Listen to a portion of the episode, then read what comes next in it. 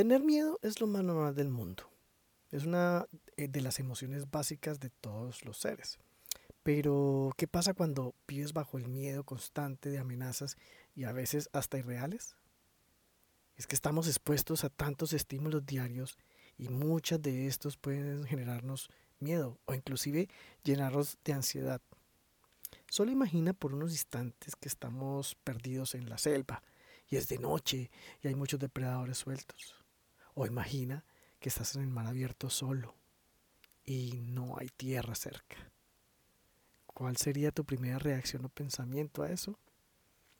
Tal vez notes que nuestro instinto pues trata de protegernos por el miedo a ser devorados por algún animal. Y quizás nuestra mente imagine posibles escenarios de lo que pueda pasar si no nos ponemos a salvo. Por eso, rápidamente las funciones básicas de nuestro cuerpo entran en control en ese momento y de pronto se te acelera la respiración y la frecuencia cardíaca e incluso tus músculos se ponen tensos. Es entendible ese miedo, ¿verdad?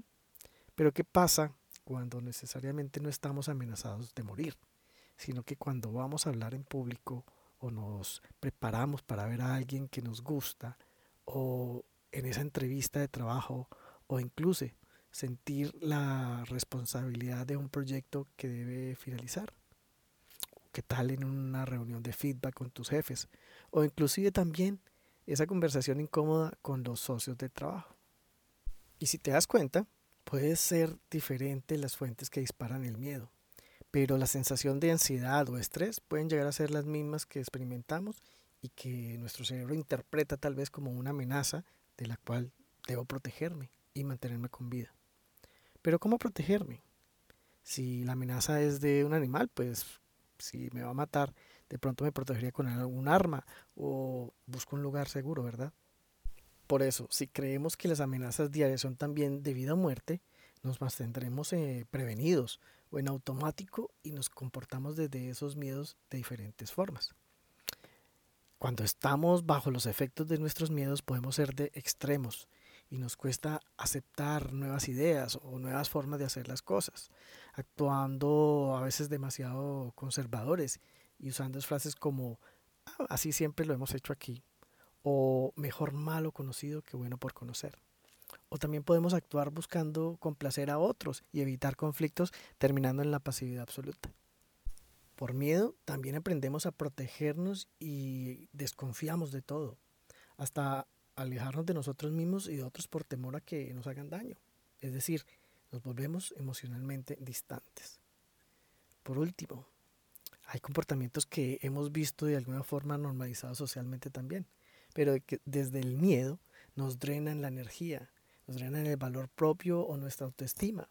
Y también muchas veces drenamos esa energía de quienes nos rodean. Algunos de estos los notamos cuando somos autocráticos y solo buscamos que se hagan las cosas como queremos, a nuestra voluntad. O nos sobreexigimos tanto que nada de lo que hagamos es suficiente. O creemos que debemos ser perfectos y buscamos perfección en todo y en todos, olvidándonos de permitirnos también cometer errores y de disfrutar con curiosidad de la vida. Normalmente estos comportamientos no los identificamos hasta que alguien o algo nos los muestra. También puede ser a través de que nos hagamos una evaluación o un test de comportamientos y conocer nuestras fortalezas.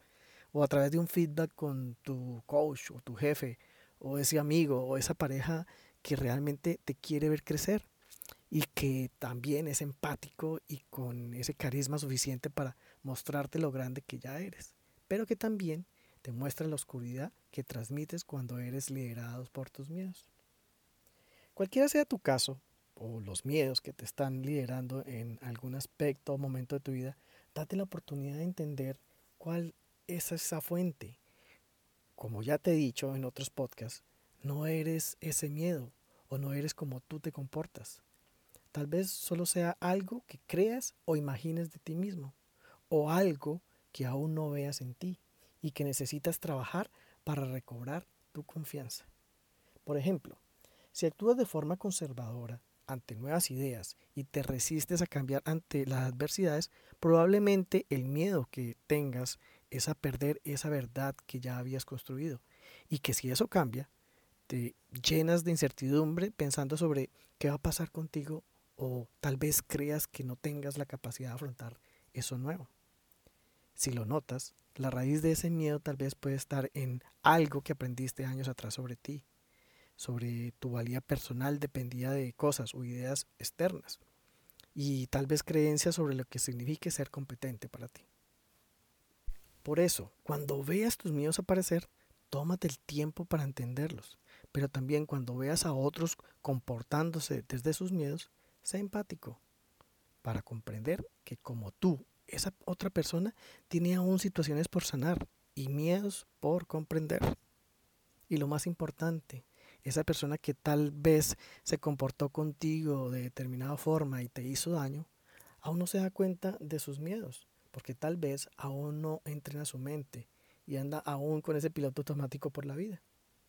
Bueno, espero haya sido de tu interés. Comparte y ayúdame a llegar a más personas o a quienes consideres estos contenidos puedan aportarle en su crecimiento personal. Nos vemos pronto en un nuevo episodio de 5 minutos para crecer. Chao, chao.